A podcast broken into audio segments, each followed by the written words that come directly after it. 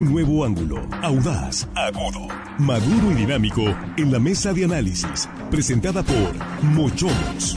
Disfruta de una increíble gastronomía con un excelente servicio. Restaurante Mochomos en Culiacán. Los mejores cortes y mariscos en una sofisticada versión sonorense. Prueba el salmón alcaparrado, pulpo bañado o un exquisito ribeye y más. Restaurante Mochomos. Enrique Sánchez Alonso 2372 Norte en Culiacán. Reserva al 6671 466622.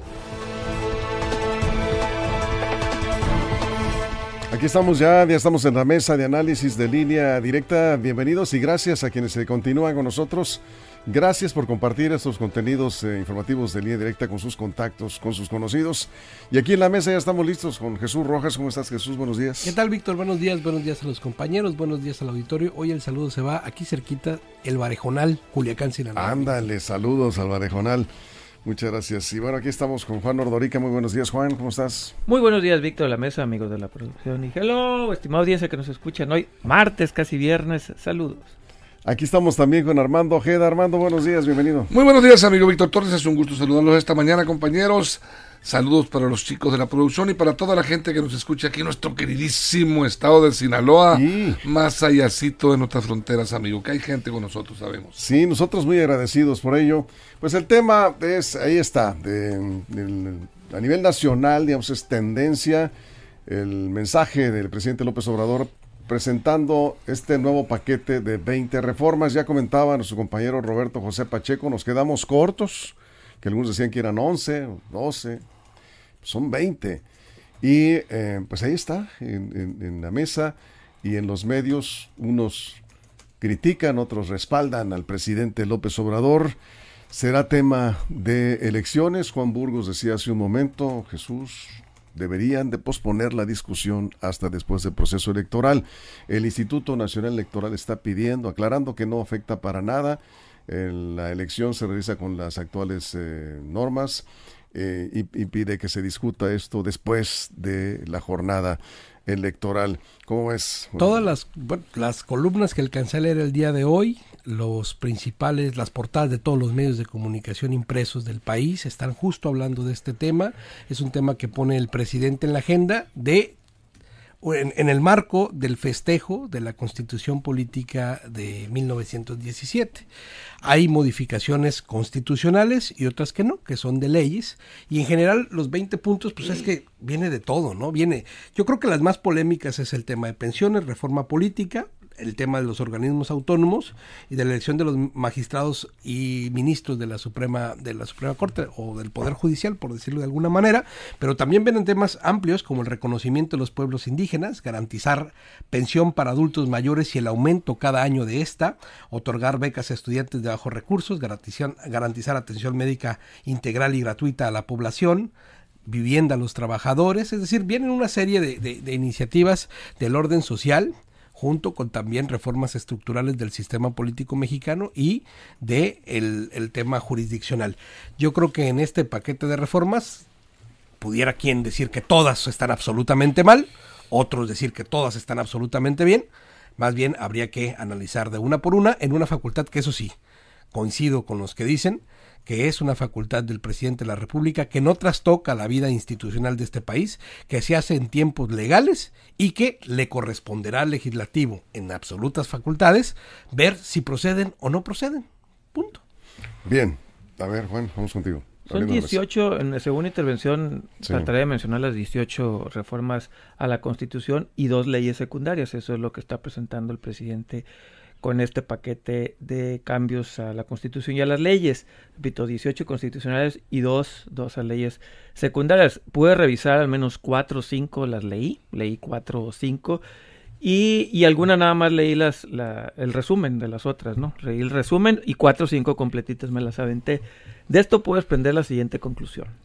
Para ser un presidente progresista, como él se llama, tiene un gran amor por el siglo XIX y por principios del siglo XX. Quiere regresar a una constitución que tuvimos siglo pasado, al pasado, siempre habla del pasado. Para ser progresista piensa mucho en el pasado. Para ser un presi- presidente humanista fortalece mucho a- a las Fuerzas Armadas, mucho en estos cambios. Para ser humanista le da más poder al ejército de las Fuerzas Armadas. Para ser un presidente que no quiere dejar ninguna obra inconclusa, es un presidente que quiere dejar todo el andamiaje, todo el andamiaje legal para los que vengan, no para él. A él no le va a tocar las consecuencias de la implementación de esto. Entonces, para ser un presidente que no quiere dejar nada inconcluso, está dejando obras inconclusas en lo legislativo. Es como el tío que llega a las fiestas, así veo yo este paquete de reformas, llega a las fiestas eh, o a, tu casa con un perrito, con un gatito, trae la fiesta, a los niños los alborota, les dice no vayan a la escuela, mejor vámonos al parque, y luego se va el tío porque se tiene que ir y los papás se terminan quedando, pues, ¿quién va a mantener al perrito? ¿Quién le va a decir a los niños que sí tienen que ir a la escuela? Obviamente van a ser los malos, y eso es lo que estoy viendo. Y por último, para ser un republicano que cree él en la separación de poderes y cree él en la república, es muy centralista. ¿Por qué? Quita espacios, quita muchos espacios. Por ejemplo, los municipios, está diciendo que nada más va a haber una sindicatura por municipio. Pues eso es una es, es ir en contra incluso de la Constitución, porque habla de la de la independencia de los municipios y otras cosas, pero para ser republicano, muy centralista salió nuestro presidente. Armando. Mira, yo, yo este, me gusta ser práctico y analizar un poquito las cosas. Eh, veo, eh, yo siempre he dicho, López Obrador es astuto, hábil, inteligente, sigo pensando, sabe hacer política.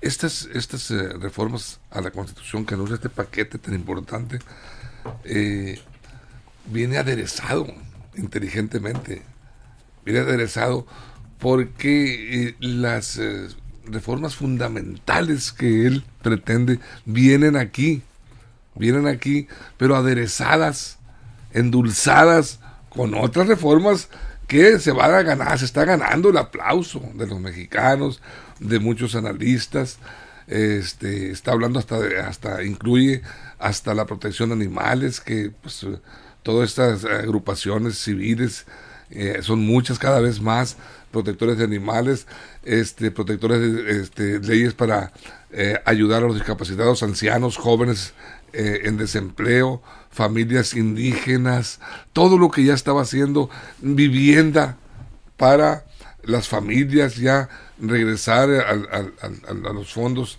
del Infonavit para de alguna manera ayudarlos de vuelta a construir su casa. Toda esta situación pues viene eh, a ser bien recibida por el pueblo, pero ahí vienen ahí viene el, el rematch, el golpe, en donde él, por ejemplo, este, eh, algo muy populista y muy bien aceptado, eh, reducir los gastos de campaña y los financiamientos a los partidos políticos, que es algo que siempre ha estado reclamando la ciudadanía. Eso es bien visto.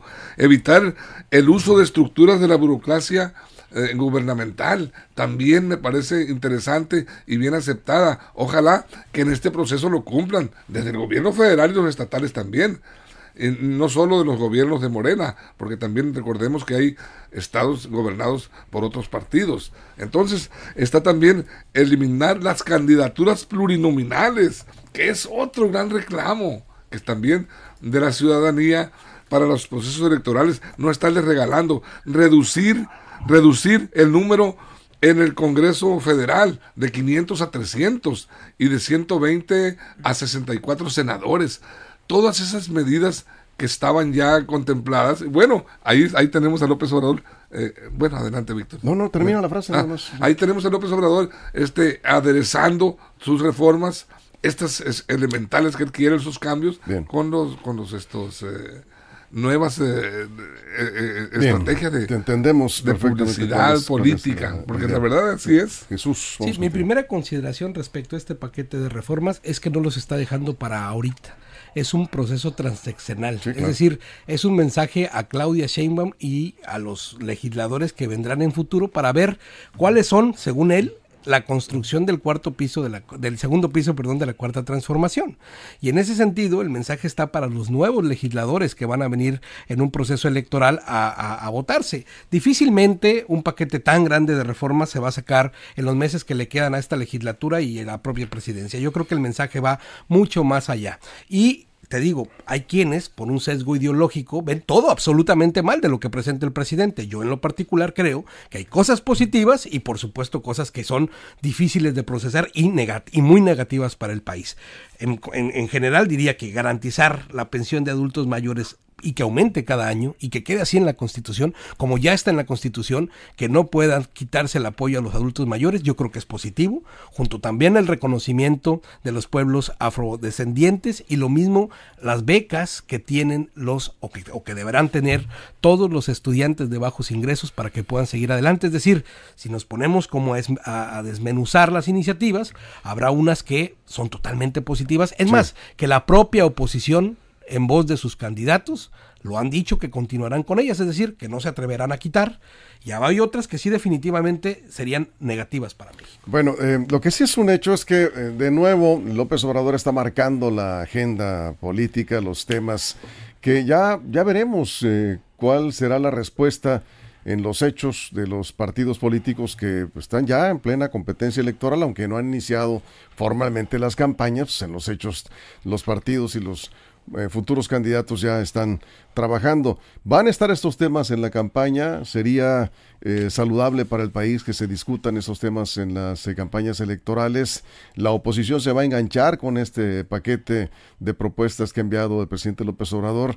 Lo que comenta Armando, en parte tiene razón, Juan. Es decir, dentro de este, esta lista de 20 reformas, hay algunas que ya se han discutido, que ya es obvio que la gente sí quiere, pero no se van a aprobar, que ya sabemos que los partidos políticos no les conviene reducir el número de diputados pluris o reducir los, el financiamiento que reciben por parte con recursos públicos. En fin, son temas que ahí están la protección de los animales, pero hay otros que en verdad sí afectarían para bien o para mal, dependiendo del sector de la sociedad, Juan, que se trate, eh, la vida eh, de los mexicanos en los próximos años. Ahora, está marcando, dicen algunos analistas, la línea también a su sucesora. en, caso de ser eh, Claudia Sheinbaum, pues prácticamente ya tiene marcada la agenda para eh, la, próxima administración. Bueno, este presidente no quiere iniciar una nueva carretera porque dice que él no la va a terminar, no quiere iniciar una nueva obra porque dice que no la va a terminar. Y bien dice Jesús, este paquete de reformas es para los que vienen. Mi pregunta es, si no se atreve a iniciar una carretera porque no la va a terminar, ¿por qué se quiere animar a pues a un gobierno que ya no le va a tocar e implementar este tipo de medidas. Por más que Claudia Sheinbaum esté de acuerdo o no, pues que sea ella las que la presente. Ella les va a tocar si en caso de que gane. Bueno, Claudia no va a decir que no está de acuerdo ahorita. A ver, repito. No va a decir ella que no está de acuerdo. Insisto, sí. pero al final de cuenta, quien las va o las debería de presentar es ella, porque ella, es la que le tendría en su momento que tocar. En caso de ganar la elección, no, incluso ahorita, si quieren de candidata, que lo haga y la presente como una forma, como, pues, propuesta. Pero la parte, y Xochitl también en su momento, si está de acuerdo o no, pero vamos, para un presidente que no quiere dejar nada inconcluso, está poniendo un segundo, tercero o quinto piso de la transformación, sin él va a pagar las consecuencias, ¿eh? ojo, él no va a pagar las consecuencias de una buena o mala implementación, y eso es lo que yo creo que no se vale. Yo creo que sí tendría que dejar a los próximos que lo hagan, y, y sobre todo, y, y acabas de decir bien, hay unas que, que, unas que sí nos el día a día nos afectan y otras que no tanto. Ahorita veremos si quieren cuáles. Sí, lo, eh, Armando, antes de la pausa, eh, retomando lo que comentabas, eh, me parece interesante, que es, digamos, un paquete de reformas que trae algunas cosas atractivas, el tema de las pensiones, el, salario mínimo, en fin, que nadie va a decir que no, y si los partidos de oposición dicen que no, pues evidentemente se van a echar encima a una buena parte de la población en medio de una contienda electoral, algunos consideran que esta es una trampa perfecta del presidente López Obrador a la oposición. Antes de la pausa. Exactamente, Víctor. Yo te enunciaba algunas de, las este, reformas eh, que, que, en verdad le interesan al, presidente. Claro que le interesan las, las positivas, todo el apoyo social para las, eh, los más pobres de México, como él llama. Pero aquí también rápidamente te voy a anunciar las, los fuertes que él le interesan. Eh, la elección de los consejeros electorales por la ciudadanía. Los jueces y magistrados deberán ser electos de manera directa por el pueblo. Que la Guardia Nacional pase a ser parte de la Sedena y así evitar que se corrompa. Es otro gran tema polémico que ahí está. Que la austeridad republicana sea una política de Estado y que los titulares de los tres poderes no ganen más que el presidente. Ese es otro tema que tiene pendiente. Eliminar todas las dependencias y organismos autónomos protectores de negocios particulares, así lo califica el presidente. Ese es el tema de los temas que más le interesan impulsar al presidente. Y bueno, ahí están, ahí están los temas aderezados, como te digo, con otras eh, reformas muy positivas, muy bien. aceptadas por la gente. Ya está el paquete de reformas, de iniciativas, de reformas eh, constitucionales, la mayoría en la Cámara de Diputados. El PRI ya respondió, ya mordió el anzuelo el PRI. Y el INE también, algunos ya hay posicionamientos. El INE insiste, estos temas deben discutirse después de la jornada electoral. Vamos a ver qué pasa. Vamos a la pausa y regresamos. Nos quedamos sin comerciales en redes sociales. Vamos a la pausa en radio. Continuamos en la mesa de análisis de línea directa. Información confiable, segura y profesional. Línea directa. Información de verdad. Con Víctor Toro. Bueno, eh, pues aquí eh, hay que reconocer, como ya, ya se ha dicho, lo reconocen incluso sus adversarios, que López Obrador pues tiene mucha habilidad política, ¿no?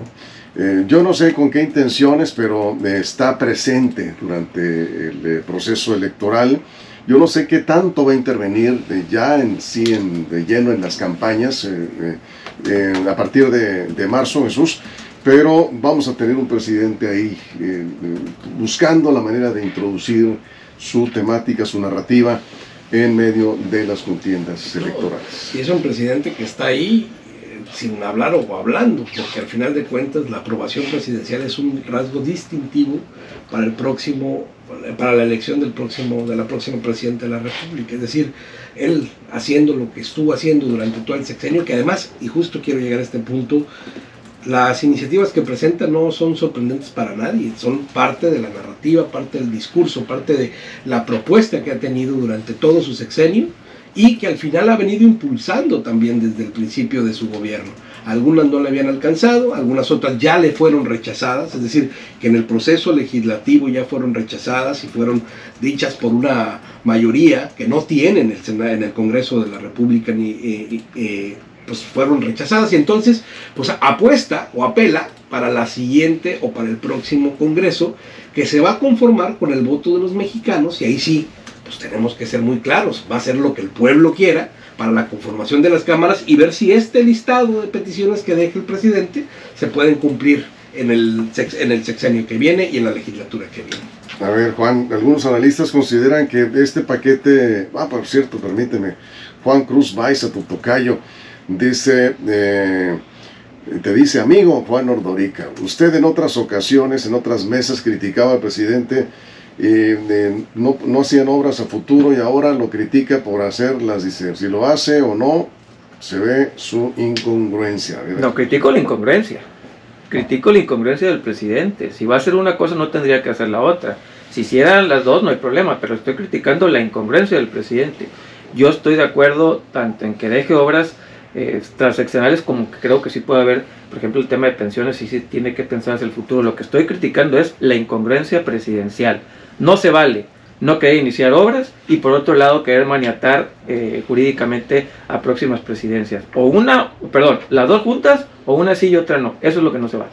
Jesús Armando. Bueno, hay obras que probablemente inicie y deje quizá no, él ya dijo que ninguno. Él lo, él lo dice. Él dice que no va a iniciar ninguno. Él lo dice. Porque, bueno, tenemos el año casi completo, porque no va a terminar hasta diciembre, pero termina un mes antes. Sí, pero es el discurso. sí, y eh, a, mí me llama la atención la recuperación de las vías férreas, este, volver a instrumentar el tren de pasajeros, recuperar las 18 mil kilómetros de vías que hay tendidos ya a lo largo del territorio nacional que es un desperdicio, se me hace a mí muy grande. Ojalá esa, esa obra, sí, me, a mí como ciudadano, me gustaría verla cristalizada en este gobierno de López Obrador, que volviera a restaurar lo que es el sistema de pasaje de los trenes mexicanos, ferrocarriles nacionales, este, como ocurrió algunas décadas atrás, que nos tocó incluso eh, de jóvenes viajar en, en el tren y ojalá, es, es una de las obras que también es bien recibida, está siendo bien recibida por parte de los mexicanos. Como te digo, este son, vienen aderezadas, vienen unas cosas muy positivas, muy buenas, bien eh, plausibles, pero este, también viene lo que políticamente le interesa al señor presidente de la República. A ver, aquí dice Javier Valenzuela, esas no son obras, dice, eh, son ocurrencias o loqueras, dice. Igual de los que le siguen ahí, de lo que se refiere pues, a obras, no se refiere a, López Obrador o a otros presidentes. ¿A qué obras se referiría pues, el señor eh, No, pero, pues, obras, obras inconclusas. Pero otros son derechos, no nada más son obras como tal son derechos y algunos son muy buenos, tan buenos que la oposición las ha tomado. Por ejemplo, este de la, el apoyo a los adultos mayores y la pensión que dice Xochitl, aún...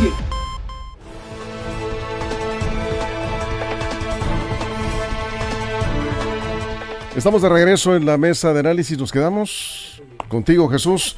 Em, inmediatamente salieron los gobernadores, yo creo que ya obviamente estaba acordado, es una acción política coordinada con los gobernadores de los estados, publican un documento, total respaldo, como obviamente se, se esperaba, como es un partido en el poder.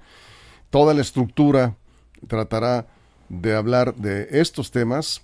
Veremos seguramente no solo a los gobernadores, sino también a los alcaldes de Morena, a los legisladores de Morena y sus aliados, tratando de llevar estos temas en plena contienda electoral. ¿Cómo debe reaccionar la oposición cómo va a reaccionar. Ya el PRI ya contestó, dijo, no vamos con muchas de las reformas que está planteando.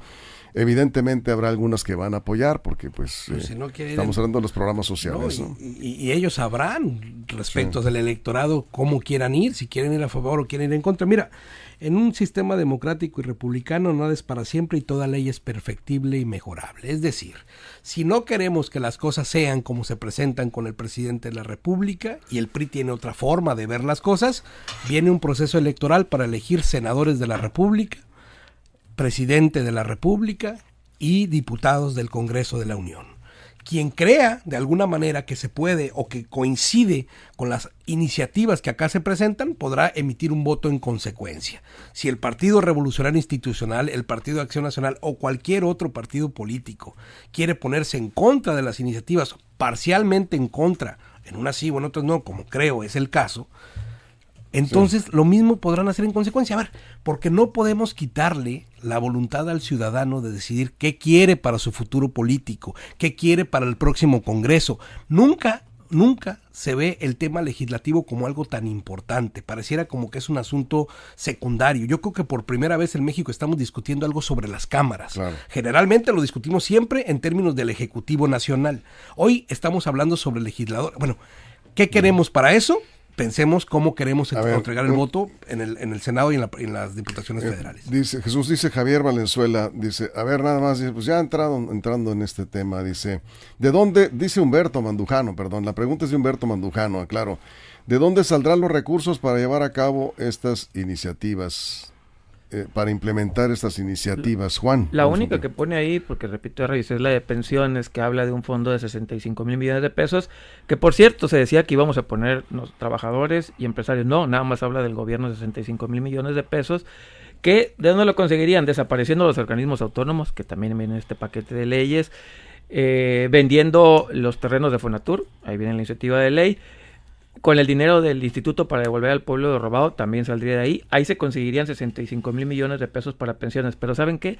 Se necesitan cerca de 2 billones de pesos. Ni siquiera el 1, 1, en serio, ni siquiera el 1% de lo que se requiere para las pensiones anuales está en este fondo. Son un compendio de buenos deseos y no dice de dónde. Y lo poquito que están poniendo es, imagínense que usted se quiere comprar una casa, una casa que cuesta 2, 3 millones de pesos, y usted dice, ¿saben qué? Ya ahorré. Este mes no voy a comprarme mi cajita de chicles. No estoy exagerando, saquen la cuenta, eso es básicamente lo que está diciendo el presidente. Para pensionarnos todos, ya ahorramos con una cajita de chicles.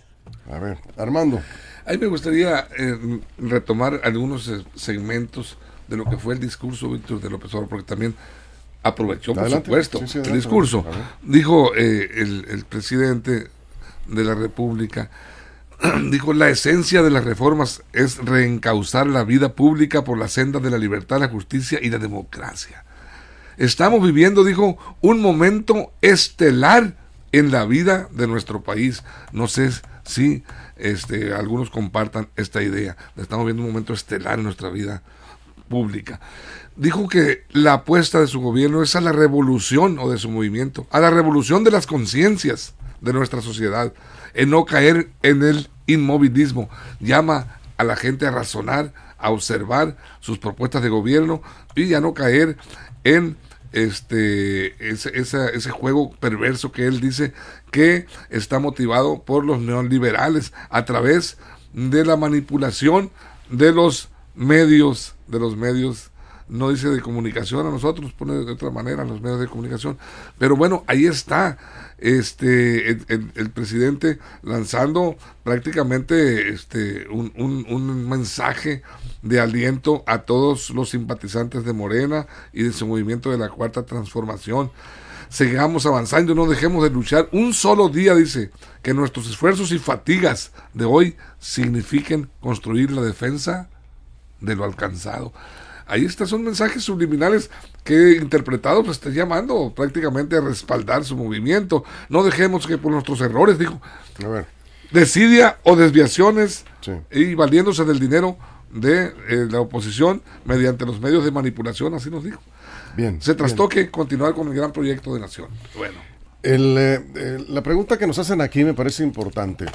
¿Hasta cuándo el presidente va a poder estar eh, participando eh, con estos temas en el proceso electoral? ¿En qué momento los servidores públicos, incluyendo el presidente de la República, deben eh, callar sobre estos temas para que los partidos y los candidatos se dediquen a convencer al electorado sin ninguna otra influencia. ¿Qué establece la ley? Las campañas electorales comienzan el primero de marzo. Y empieza la veda electoral, la llamada veda electoral. Pero antes el proceso electoral está vigente, es decir, hay un proceso electoral que está corriendo, ¿no?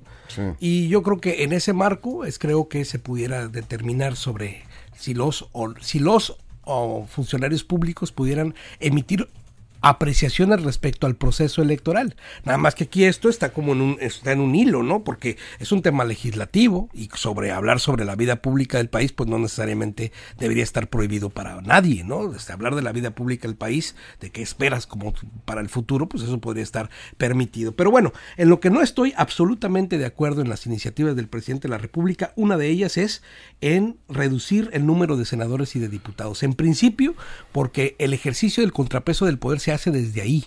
Y cuando un poder constituido trata de menoscabar el número, la representación política en otro poder, creo que ya vamos mal de entrada. No puede un poder exigir la reducción a otro. Y lo mismo aplica en el criterio de la Corte. Es otro poder, el poder judicial. Tratar de atacar como un poder ejecutivo a otra instancia de contrapeso de poder diciendo, por ejemplo, que se deben de elegir mediante voto, mediante campaña, los jueces y los magistrados, pues creo que también eh, demerita mucho en este ejercicio de entendimiento de nuestras instituciones. Yo creo que no va por ahí. Ahora, en lo que tampoco estoy de acuerdo es la eliminación de otro que también es un contrapeso, que son los organismos autónomos decir que se eliminen como tal todos los organismos autónomos, incluye la Comisión Nacional de Derechos Humanos, por ejemplo, que en teoría y bien funcional, cuando sí funciona, sería la única que puede emitir recomendaciones respecto al abuso del poder que tienen los funcionarios o los servidores públicos. A lo mejor en este sexenio no nos hemos dado cuenta que existe la Comisión Nacional de los Derechos Humanos porque ha estado muda y porque ha estado de palera del gobierno, pero en general cuando funciona la institución ayuda mucho para contravenir las decisiones del poder. Sí, bueno, eh, es válida la pregunta porque el presidente López Obrador anunció que va a suspender sus eventos públicos, de hecho ha reducido mucho sus salidas ya a partir de marzo. Marzo, abril y mayo es la llamada veda electoral donde se, se decreta un silencio institucional eh, de difusión de programas, eh, em, pues vamos, eh, ese tipo de eventos de inauguración de obras y todo esto que pudieran influir en, en, la decisión de los ciudadanos rumbo al día de las elecciones. Pero el presidente, no sé si ha dicho algo, Juan con relación a su conferencia mañanera. Si va a continuar marzo, abril, mayo, hasta el día de las elecciones. ¿Ya lo dijo? No, él dice que él no va a parar nada. Él no va a detenerla. Incluso dijo, y si me los quieren bajar del INE, que la bajen. Porque no tiene consecuencias, dice. Eso lo dijo. Y pagaremos las multas que se tenga que pagar. O sea, él ya, ya amenazó, ya dijo que, que que, aparte dice que es cierto, el INE ya le dio eh, oportunidad que las mañaneras sigan, eso es cierto, y el tribunal también dijo, si hay temas que no están de acuerdo, pues que me las bajen, pero no se suspenden. Por cierto, los, organismos autónomos que desaparecen, no es la Comisión de Derechos Humanos, ahí viene iniciativa, son, les digo cuáles son, son la COFESE, el Instituto Federal de Telecomunicaciones, el Coneval, el Coneval, que es el que analiza si hay reducción o no de la pobreza, desaparecería. El Instituto, el INAI, el Instituto de la Transparencia, la Comisión Nacional de Hidrocarburos, Comisión Reguladora de Energía y el Sistema Nacional de Mejora Continua de la Educación son los que están proponiendo en esta iniciativa que desaparezcan. No habla de la Comisión de Derechos Humanos ni el Banco de México, que es, ni, el, ni del INE, nada más el INE modificarlo. Son los organismos que, según esta iniciativa, estarían desapareciendo. Y si es, por ejemplo, lo del INAI a mí me, preocupa mucho, porque él dijo hoy, pues que se pase la Secretaría de Función Pública y no se preocupen, ahí también va a ser autónomo. Entonces, pues ahí está medio, medio enredado, ¿no? A ver, Armando. Y, por último, perdón, esto que se mete también en los congresos locales, es decir, que los congresos locales nada más podrán tener entre 15 y 45 diputados. A ver, cada estado en este país es independiente, no debería de haber una reforma desde el presidente que vaya a modificar las independencias estatales. Adelante, autonomía. Ah, este autonomía, sí, perdón. a ver, este, no he, no he, revisado Un minuto, ¿eh? minuciosamente lo que se refirió en esta reforma del presidente al apoyo del campo.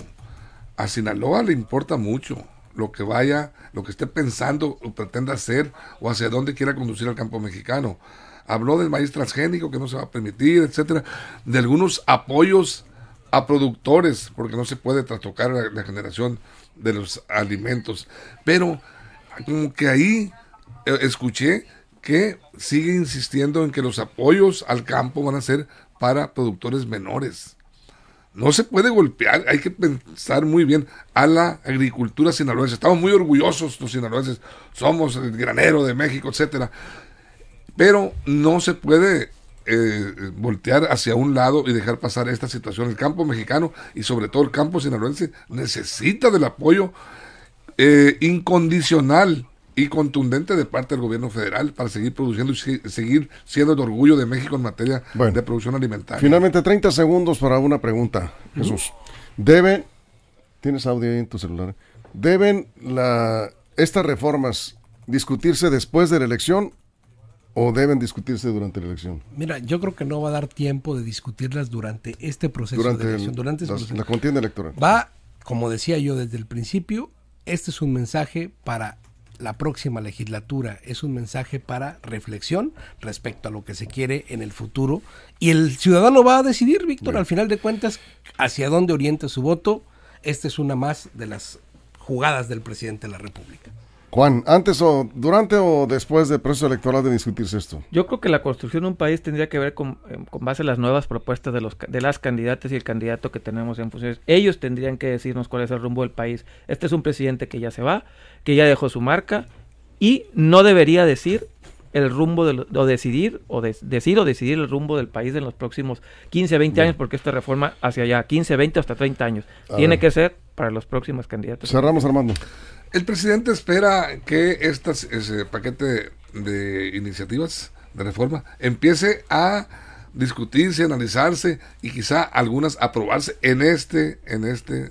No tiene mayoría en la cámara, ¿eh? Bueno, algunas, por eso van a empezar con las, con las, con las que nadie va a rechazar, como son adultos mayores, eh, protección de animales, etcétera. Van a empezar, van a empezar a aprobarse algunas, ir adelgazando este, este eh, número de propuestas de reformas para ir dejando seguramente o tratando de filtrar las polémicas, las pues que van a vamos, Nos vamos con esto. Gracias, Armando. Gracias, Juan. Buen día. Muchas gracias. Gracias a usted por su compañía, a toda la producción. Gracias. Estaremos de regreso en punto de la una de la tarde en la segunda emisión de Línea Directa. Pásela bien.